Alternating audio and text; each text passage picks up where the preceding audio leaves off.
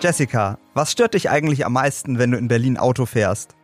Also ich muss zugeben, ich fahre gar nicht so oft Auto in Berlin, weil mich das einfach total stresst mit dem ganzen Verkehr hier. Ich setze mich da lieber in die Bahn und lass mich fahren. Wie sieht's bei dir aus? Das kann ich gut nachvollziehen. Ich wohne zum Glück ziemlich zentral, so dass ich das Auto auch nur selten brauche. Aber viele Berliner haben nicht so viel Glück.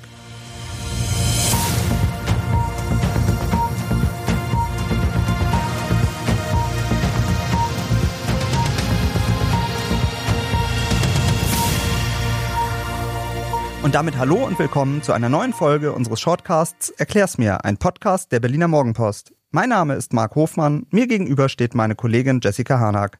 Heute soll es darum gehen, mit welchen großen Bauprojekten die Stadtautobahn A100 fit für die Zukunft gemacht werden soll. Bei all den Baustellen in Berlin verliert man schon mal den Überblick. Wo sollen denn demnächst die Bagger rollen?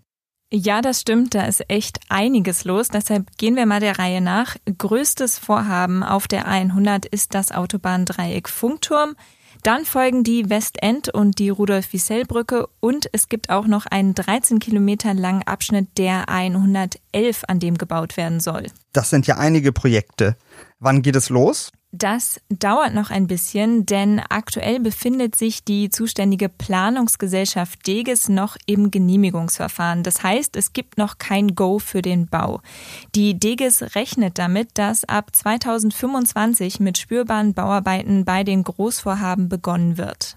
Und dann soll es auch noch fast überall gleichzeitig losgehen, oder? Ja, genau. Die Deges will möglichst parallel bauen, denn sie sagt, schon heute gäbe es kaum eine Uhrzeit ohne Stau auf der Stadtautobahn. Man will also versuchen, die Belastung, indem man parallel baut, zeitlich möglichst begrenzt zu halten. Sonst würde die Arbeit an den Großbaustellen 15 bis 20 Jahre dauern. Auf diese Weise hofft man, mit acht Jahren auszukommen. Aber eigentlich ist doch Verkehrswende angesagt.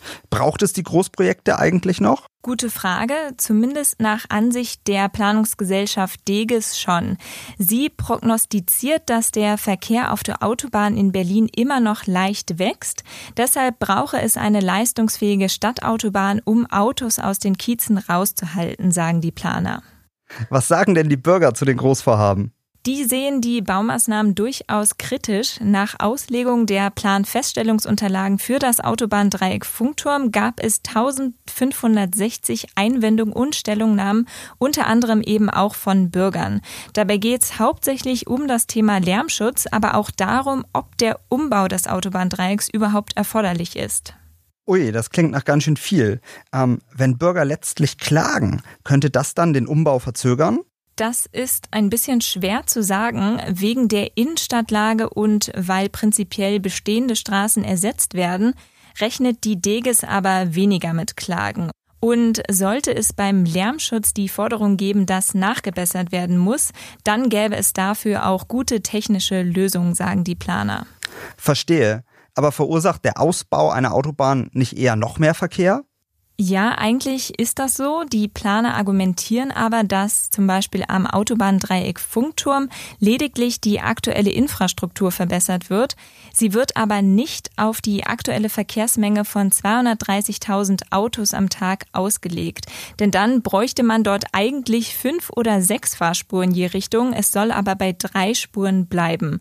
Damit werde ein Stück Verkehrswende vorweggenommen, heißt es. Weil Berlin aber weiter wächst, drängen auch die Straßenplaner auf einen Ausbau des öffentlichen Nahverkehrs. Okay, aber warum wird denn dann überhaupt neu gebaut? Der Verkehr soll neu organisiert werden, um besser zu fließen. Das dient der Sicherheit und verringert die Zahl der Auffahrunfälle, sagt die Deges. Viel wichtiger ist aber, die betroffenen Brücken sind zum Teil so marode, dass die Planungsgesellschaft einen Verkehrskollaps befürchtet, wenn nicht so schnell wie möglich neu gebaut wird. Mit den Arbeiten soll deshalb sofort begonnen werden, wenn für ein Projekt Baurecht vorliegt. Wenn so viel gebaut wird, was bleibt denn dann am Autobahndreieck überhaupt stehen? Natürlich das ICC, die Messe und das denkmalgeschützte Avus Hotel. Von der heutigen Autobahn bleibt aber tatsächlich nichts übrig. Die neuen Straßen werden gebaut, während die alten noch stehen. So soll der Verkehr auch während der Bauzeit weiter rollen. Das klingt ja ziemlich dringend. Wann ist denn die A111 dran? Nach jetziger Planung folgt die ab 2026. Die Deges will den Abschnitt von Charlottenburg Nord bis zur Landesgrenze in Reinickendorf sanieren. Das soll in drei Abschnitten passieren, von denen an zweien gleichzeitig gearbeitet wird. Dazwischen soll es einen sogenannten Erholungsabschnitt geben. In den Baustellen wird es aber zu stärkeren Einschränkungen kommen, denn laut Deges bleibt während der Arbeiten nur eine Fahrspur je Richtung übrig. Das sind ja wirklich ziemlich komplexe Projekte. Was kostet der Spaß eigentlich schon? Wissen wir dazu schon mehr? Ja, da kommt tatsächlich einiges zusammen. Die Deges hat bereits 2021 mit 410 Millionen Euro für das Dreieck Funkturm gerechnet. Für die Westendbrücke werden 45 Millionen Euro veranschlagt. Die Rudolf-Wiesel-Brücke mit dem Autobahndreieck Charlottenburg soll nochmal 270 Millionen Euro kosten und die Grundsanierung der 111 ist schon 2020 mit 450 Millionen kalkuliert worden.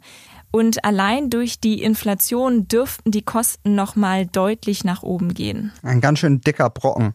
Können die Autofahrer danach wenigstens mit etwas Ruhe rechnen? Ja, das ist die gute Nachricht bei dem Ganzen. Laut Deges wird es danach jahrzehntelang Ruhe geben.